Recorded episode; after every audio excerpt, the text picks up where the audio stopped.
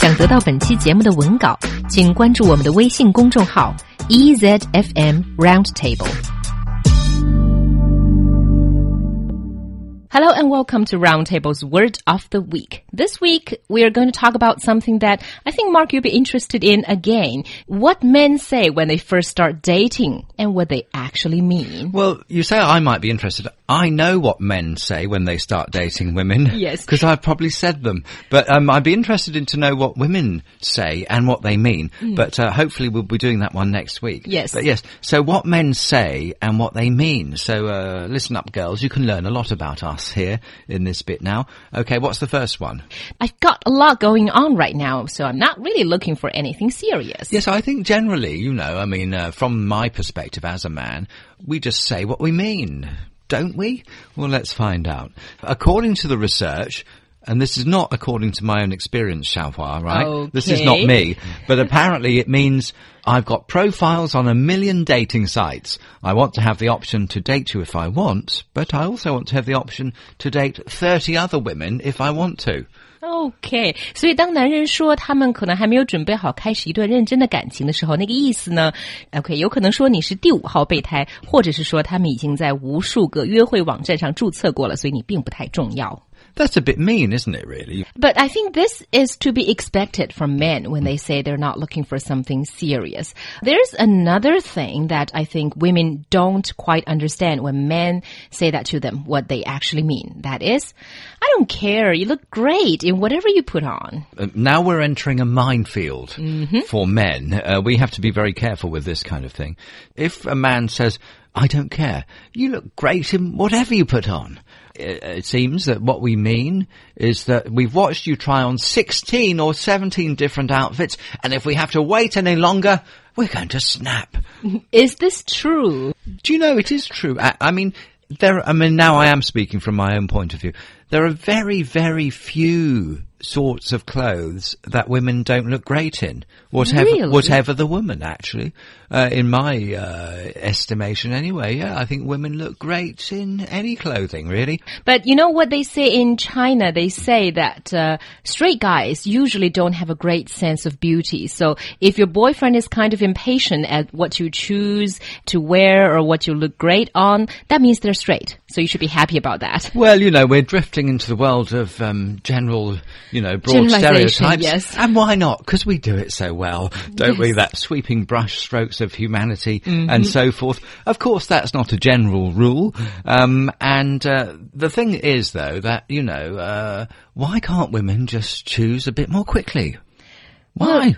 Because the process of choosing outfits is such a pleasure. Of course, I know maybe not for their boyfriends. yes, yeah, I suppose so. It's an Okay. activity in itself, I suppose. isn't Right. it?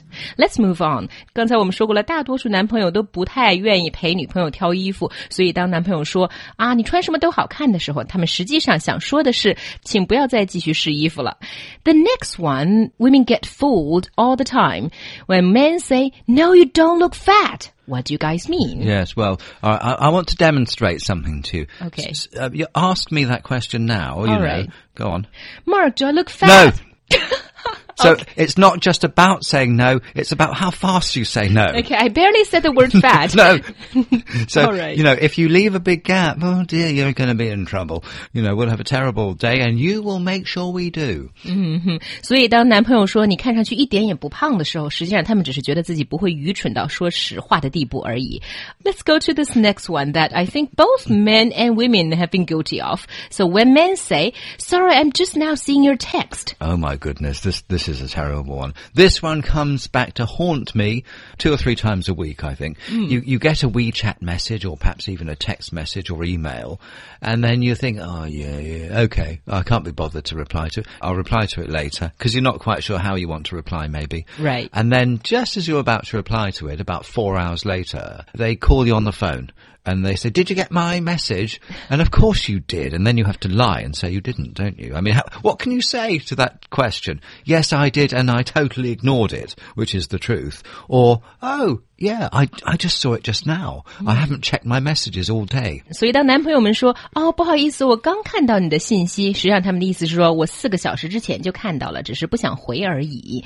So don't get fooled by that, girls and guys. You know, I think it can happen on both sides. Yes, I think that's a universal one, isn't it? Yes. We've all uh, done that. And the next one I think is strictly limited to guys. Guys like to say, it's up to you to girls all the time. Well, because we don't care.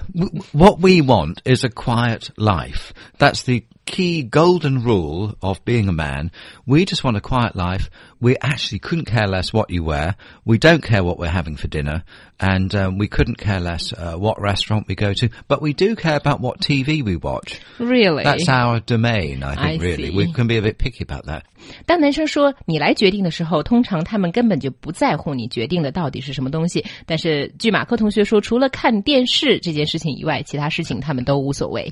I guess having slammed men for so much, I think we should give them some credit for telling the truth, shouldn't we? Yes. The last one that we're going to be talking about is uh, what do men mean when we say, I like you? What do you think that might mean? I have no idea because I know when women say this, it could mean a zillion things. It could mean anything if a woman said it. Yes. When a guy says, I like you, it means, I like you.